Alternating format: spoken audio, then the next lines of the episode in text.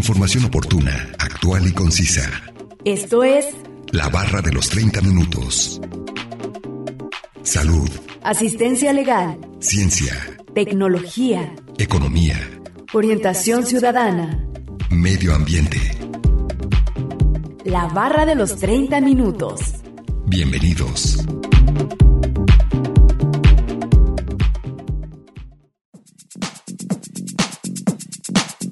Las consecuencias del cáncer de páncreas comúnmente son severas. Esto se debe en parte al hecho de que son las etapas tempranas de la enfermedad que están relativamente libres de síntomas.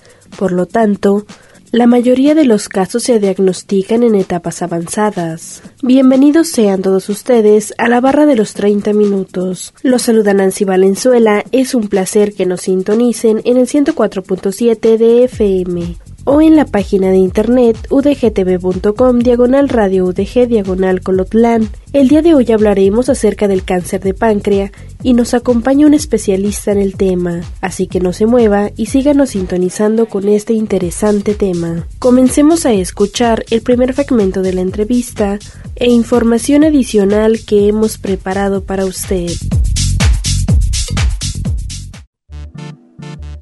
Salud. Iván Miguel Ortega Garibay. Soy adscrito a el servicio de oncología en la parte quirúrgica del Hospital Civil de Guadalajara, Fray Antonio Alcalde. Muy bien, muchas gracias. Bienvenido. Para comenzar, ¿nos puede decir qué es el cáncer de páncreas? Sí, el cáncer de páncreas es una enfermedad maligna que se desarrolla justamente en esta glándula, eh, la glándula pancreática, la cual normalmente tiene la función de producir sustancias para la degradación de algunos alimentos, así como otras sustancias para el control de la glucosa en la sangre, como lo es la insulina. Entonces, cuando se presenta una enfermedad maligna en esta glándula, lo que se ocasiona es un crecimiento descontrolado de sus células que finalmente lleva a la formación de tumores o también puede dar origen a siembras en órganos a distancia. ¿Y puede ocasionarse un tumor en las páncreas que no sea maligno? Así es, existen otros tipos de tumores pancreáticos eh, que tienen comportamiento no maligno. Eso básicamente lo determina el hecho de, de infiltrar las estructuras que le rodean y de la posibilidad de enviar eh, células malignas hacia otros sitios. Eh, la situación es por la localización que tiene el páncreas en el abdomen, eh, está en relación con, con estructuras del tubo digestivo, está en relación con estructuras del drenaje hepático, que aún tumores no malignos del páncreas conllevan eh, manifestaciones importantes cuando se presentan. Muy bien, y hablando ya en el caso de, de, que sea maligno, del cáncer de páncreas, ¿qué síntomas principales presenta esta persona? Ok. Lo, lo más común es que los síntomas que se presentan en el cáncer de páncreas, bueno, no, no son específicos de esta enfermedad. Es decir, hay eh, varias patologías eh, mucho más comunes a, a, esta entidad que los pueden originar. Pero eh, es importante mencionarlos para eh, tener el conocimiento y buscar desde luego una atención oportuna. Lo frecuente es que los pacientes con cáncer de páncreas eh, se presenten con ictericia. Esto es el acúmulo de una sustancia que es la, bilirrubina en el cuerpo, la cual se puede depositar en la piel y en los anexos, y esto origina el que se adquiera la, un, una coloración amarillenta, normalmente visible en la piel de la persona o en la parte blanca de los ojos. Además de esto, acompañan otras eh, sintomatologías, como serían cambios en, en las heces, las cuales tienden a aclararse, y la orina, la cual adquiere un pigmento más concentrado, ¿sí? Eh, no es el único síntoma eh, o signo que manifiesta el cáncer de páncreas, también se puede acompañar de pérdida de peso, de hecho es común que lo presente, porque también hay disminución en el apetito y presencia de náusea o vómitos, así como también se puede acompañar de dolor y por la localización que tiene profundo en el abdomen, es un dolor que, que, se refiere más hacia la espalda o como en cinturón. Sí, claro. ¿Y de qué manera ustedes confirman el diagnóstico de que se trata precisamente de, de cáncer? Ok, bueno, en, en, particular en el cáncer de páncreas, eh, desde luego la historia clínica y la revisión eh, por médico es, es, parte fundamental para sospecharlo. ¿sí? Entonces, eh, en una persona que, que sospechamos de cáncer de páncreas, se, se puede hacer uso de, de, algunas estrategias de estudios. Algunos estudios de sangre los pueden orientar. Ajá, existen algunos marcadores como el CA199 que eh, no es no es una no es una sustancia que únicamente se eleve en cáncer de páncreas, pero sí nos puede ayudar cuando acompaña un cuadro clínico de sospecha. Eh, eso en cuanto a estudios de laboratorio, en los cuales también pudiéramos evidenciar el aumento en las bilirrubinas en la sangre, lo, lo que platicábamos de la, de la ictericia, así como también el hacer uso de, de estudios de imagenología. En cuanto a cáncer de páncreas, normalmente lo que utilizamos es una tomografía computarizada, ya que esta, cuando se realiza con el protocolo eh, para, para visualizar de mejor manera el páncreas, eh, nos, nos permite el visualizar desde lesiones pequeñas. Y no solo eso, nos, al, al permitirnos ver eh, el abdomen en, en su parte interior mediante cortes transversales del cuerpo, también eh, nos da la oportunidad de ver las estructuras que están alrededor del tumor y con ello el, el también valorar si es un es un paciente que puede ser candidato a, a, algún tipo de tratamiento en específico. Sí, bueno, y ya que nos menciona el tratamiento, eh, ¿qué tratamiento deben de seguir estas personas que ya han sido diagnosticadas con este tipo de cáncer? Sí, eh, en, algunos casos, bueno, el, diagnóstico de cáncer normalmente eh, solo nos lo da la muestra de tejido, ¿verdad? Eh, pero en cáncer de páncreas eh, no siempre hay que llevar a biopsia a nuestros pacientes, ¿sí? Porque finalmente platicábamos que aunque fueran tumores benignos, que se estuvieran originando eh, en el páncreas, si fuera un paciente eh, con un tumor pequeño o un tumor temprano, diríamoslo así, eh, se buscaría el quitarlo por completo, es decir, llevarlo a tratamiento quirúrgico, incluso sin necesidad de tener una, una biopsia confirmatoria.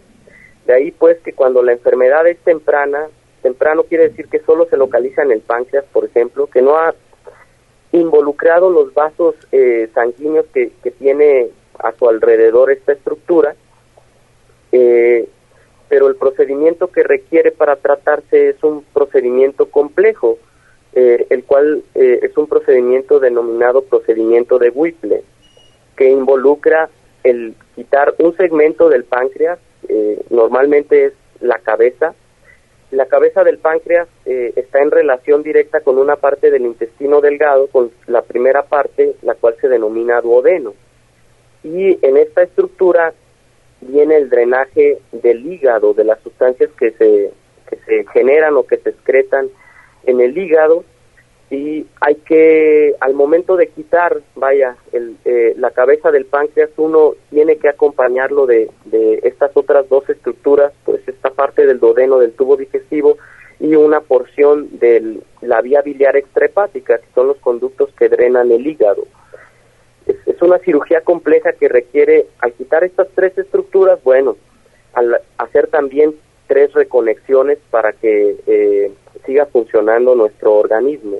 De ahí que sea eh, un procedimiento eh, que tiene sus riesgos, es un procedimiento prolongado, habitualmente eh, puede durar más de seis horas y tiene eh, riesgos en particular de sangrado o de disfunción de alguna de las tres reconexiones que son necesarias de hacer. No olviden que nos pueden compartir sus temas de interés al 499-99, 242-33 y 800-701-9999. Además, pueden encontrarnos en Facebook como la barra de los 30 minutos. A continuación, escucharemos una cápsula informativa.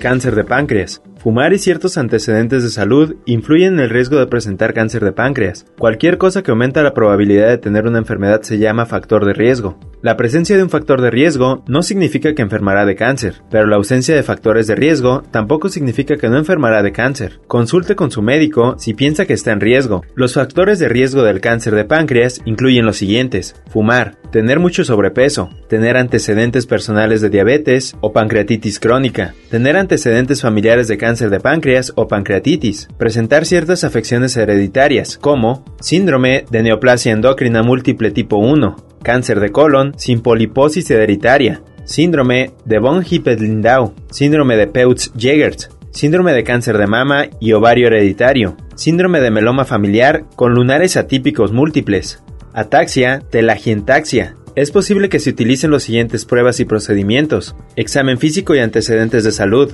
Examen del cuerpo para revisar el estado general de salud e identificar cualquier signo de enfermedad, como masas o cualquier otra cosa que parezca normal. También se toman datos sobre los hábitos de salud, los antecedentes de enfermedades y los tratamientos anteriores. Estudios bioquímicos de la sangre. Pruebas por las que se examina una muestra de sangre para medir la cantidad de ciertas sustancias, como bilirrubina, que los órganos y tejidos del cuerpo liberan en la sangre. Una cantidad anormal, mayor o menor que la normal, de una sustancia suele ser un signo de enfermedad. Prueba de marcadores tumorales. Procedimientos para el que se analiza una muestra de sangre, orina o tejido para medir las cantidades de ciertas sustancias, como el antígeno de cáncer 199 y el antígeno carcinoembrionario, elaboradas por los órganos, los tejidos de las células tumorales del cuerpo. Ciertas sustancias se relacionan con los tipos específicos de cáncer, cuando se encuentran en ellas concentraciones más altas en el cuerpo. Estas se llaman marcadores tumorales. Imágenes por resonancia magnética, IRM, procedimiento para el que se usa un imán, ondas de radio y una computadora a fin de crear una serie de imágenes detalladas de áreas del interior del cuerpo. Este procedimiento también se llama imágenes por resonancia magnética nuclear,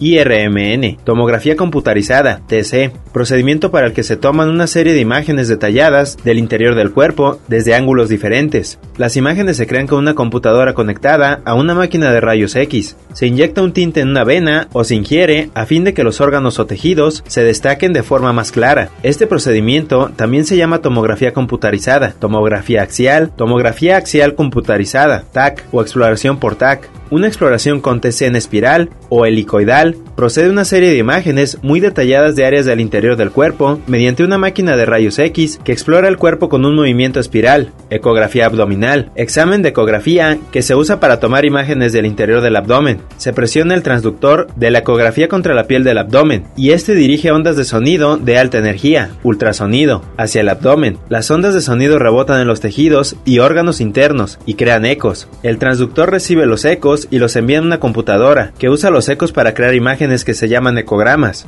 Las imágenes se pueden imprimir para observar más tarde. La paroscopía, procedimiento quirúrgico para observar los órganos del interior del abdomen y determinar si hay signos de enfermedad. Se realizan pequeñas incisiones, cortes, en la pared del abdomen y se introduce un laparoscopio, un tubo delgado con una luz, en una de las incisiones. El laparoscopio puede tener un transductor de ecografía en un extremo con el fin de hacer rebotar ondas de sonido de alta energía en los órganos internos como el páncreas. Esto se le conoce como ecografía laparoscópica. Es posible introducir otros instrumentos en la misma incisión o en otras para realizar procedimientos como la extracción de la muestra de tejido del páncreas o una muestra de líquido del abdomen para verificar si hay cáncer, biopsia, extracción de células o tejidos para que un patólogo los observe al microscopio y determine si hay signos de cáncer. Hay diferentes maneras de realizar una biopsia para el cáncer de páncreas. Es posible introducir una aguja fina o una aguja gruesa en el páncreas durante una radiografía o ecografía para extraer células. También se puede extraer tejido durante una laparoscopía o una cirugía para extirpar un tumor.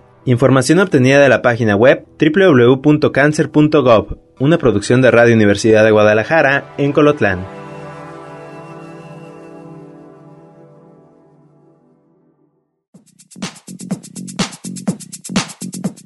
Vamos a un corte de estación. Regresando escucharemos la última parte de la entrevista al doctor Iván Miguel Ortega, adscrito al Servicio de Oncología del antiguo Hospital Civil Fray Antonio Elcalde. Información oportuna, actual y concisa sobre temas diversos. La barra de los 30 minutos. En un momento continuamos.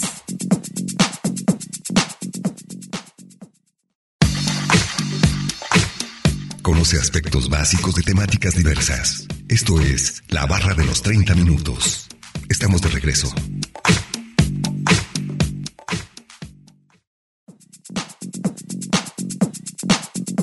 Ya estamos de regreso en la barra de los 30 minutos en el 104.7 de FM o en la página de internet udgtv.com diagonal radio udg diagonal colotlán.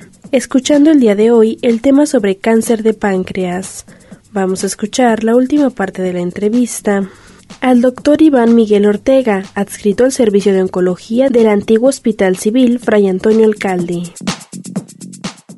Muy bien, bueno, este tipo de cáncer también se pasa por etapas como los demás cáncer. Es correcto, normalmente los, los distintos tipos de cáncer los etapificamos eh, de acuerdo a, a, una clasificación que se da, lo más común es la clasificación del TNM, que hace referencia al tumor, a los nodos linfáticos y la M de metástasis y de ahí se categorizan eh, cuatro etapas en la mayoría de los cánceres. El cáncer de páncreas no es la excepción. Y van desde la etapa más temprana, que sería una etapa 1, hasta una etapa 4, eh, cuando la enfermedad ya se ha diseminado, o bien a ganglios linfáticos fuera de la región eh, de, de, este órgano, o bien a otros órganos, como sería el hígado, por ejemplo. ¿Y qué calidad de vida puede tener una persona que logra vencer el cáncer de páncreas? Sí, digo, el, cáncer de páncreas desde luego que es, complejo de, tratar, pero eh, los, pacientes que, que pueden ser llevados, por ejemplo, a cirugía, o sea, pacientes con detección oportuna del cáncer de páncreas, eh, que se identificó en una etapa temprana, que pudo llevarse a este tipo de procedimientos quirúrgicos como el procedimiento de Whipple, y que tuvo una eh, adecuada recuperación luego de la cirugía, es decir, que, las complicaciones que pudiera haber tenido de la cirugía no, no, no fueron eh, significativas. Es, una persona que, que puede vivir eh, con buena calidad de vida. Si bien tal vez las primeras semanas o algunos de los primeros meses puede ser difícil el adaptarse a, al, al nuevo sistema, por así decirlo, o al nuevo orden que tiene eh, el, tubo digestivo luego de la cirugía.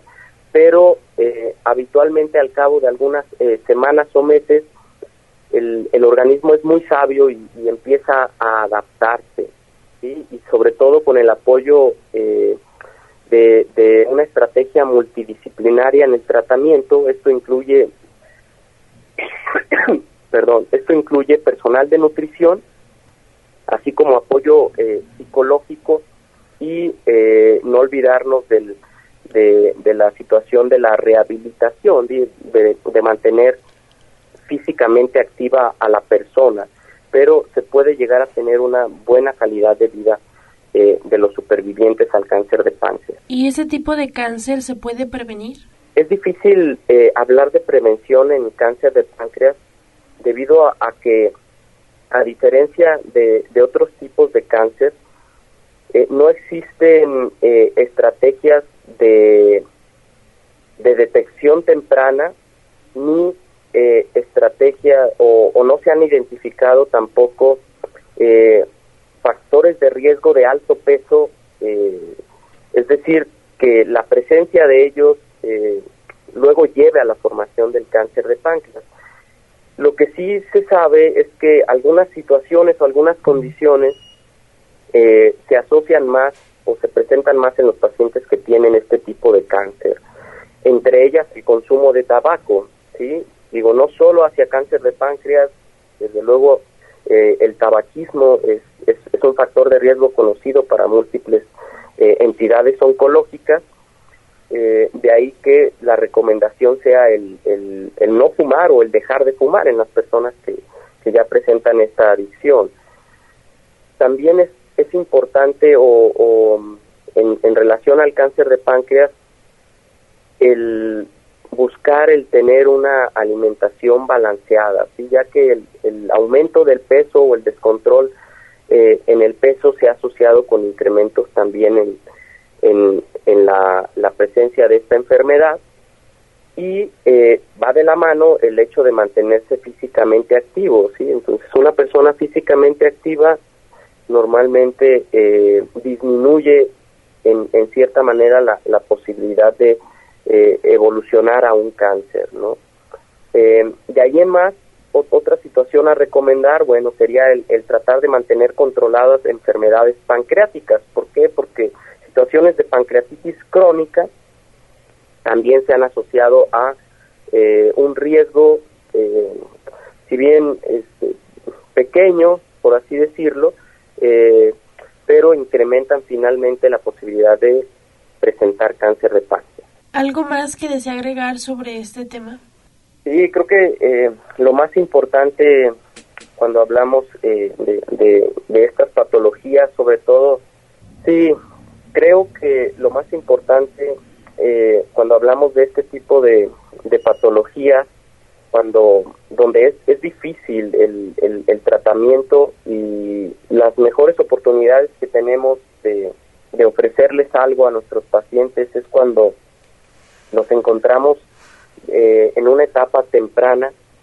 Eh, sin lugar a dudas, la mejor recomendación es buscar atención médica una vez que tengamos alguna alteración eh, significativa en nuestro cuerpo, sí, es decir, no no dejarlo de lado y pensar que, que se pueda que se pueda deber o, obedecer a alguna patología menor, eh, eso dejarlo al, al especialista o, a dejarlo al personal de salud para que pueda buscar eh, mediante una consulta qué estudios eh, pueden ser de utilidad para descartar eh, patologías de este tipo, sí, o bien para confirmar una patología eh, benigna y darle su, su tratamiento.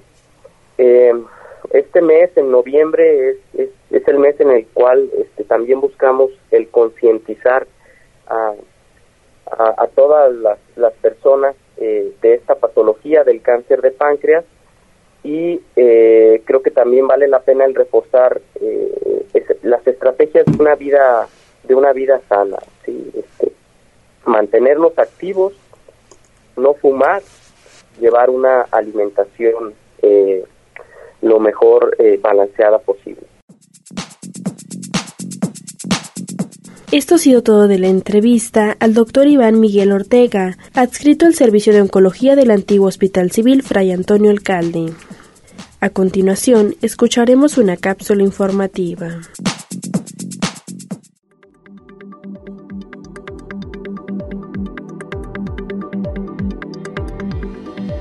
El pronóstico y las opciones de tratamiento dependen de los siguientes aspectos. Si el tumor se puede extirpar mediante una operación, el estudio del cáncer, el tamaño del tumor y si el cáncer se diseminó fuera del páncreas hasta los tejidos cercanos o los ganglios linfáticos o hasta otras partes del cuerpo. La salud general del paciente, si el cáncer recién se diagnosticó o recidivió o volvió. El cáncer de páncreas solo si se detecta antes de su diseminación, cuando es posible extirparlo completamente por medio de una operación. Si el cáncer se diseminó, la terapia palpativa a veces mejora la calidad de vida del paciente al controlar los síntomas y las complicaciones de la enfermedad. Estadios del cáncer de páncreas. Puntos importantes. Las pruebas y los procedimientos para estadificar el cáncer de páncreas por lo general se realizan al mismo tiempo que el diagnóstico. El cáncer se disemina en el cuerpo de tres maneras. El cáncer se puede diseminar desde donde comenzó a otras partes del cuerpo. Se utilizan los siguientes estadios para el cáncer de páncreas.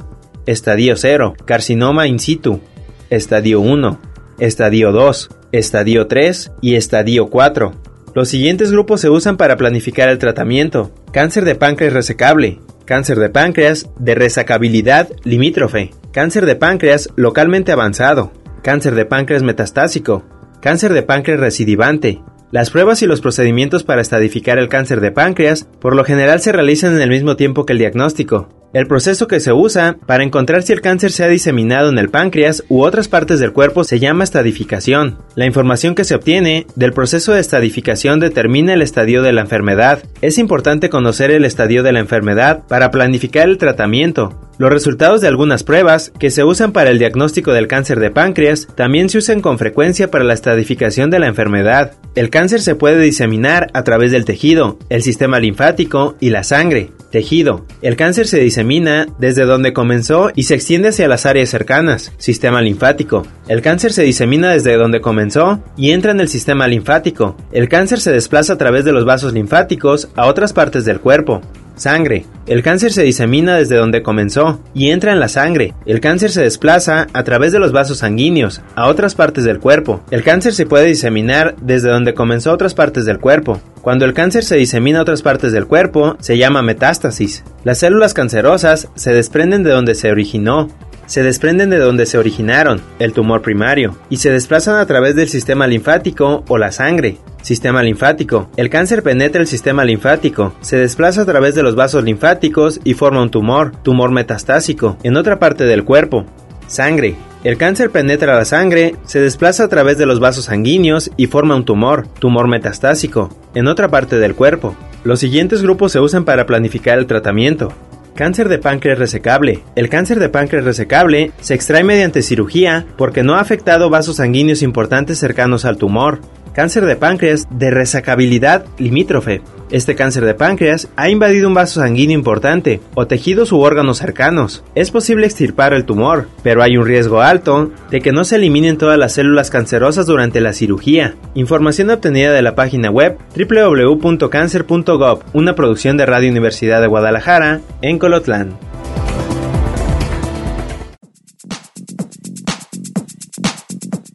Acabamos de escuchar la segunda cápsula informativa y vamos a concluir con el tema de cáncer de páncreas.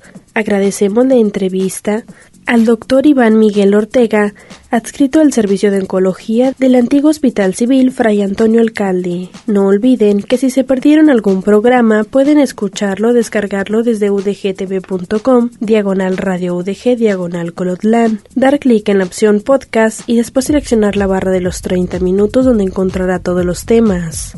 Sigan sintonizando y no olviden escucharnos de lunes a viernes a las 11.30 de la mañana y a las 11.30 de la noche en la retransmisión y los sábados no se pierda el maratón de la barra de los 30 minutos donde se pasan los cinco temas de la semana. Es un placer haber estado con ustedes. Se despide Nancy Valenzuela. Hasta la próxima.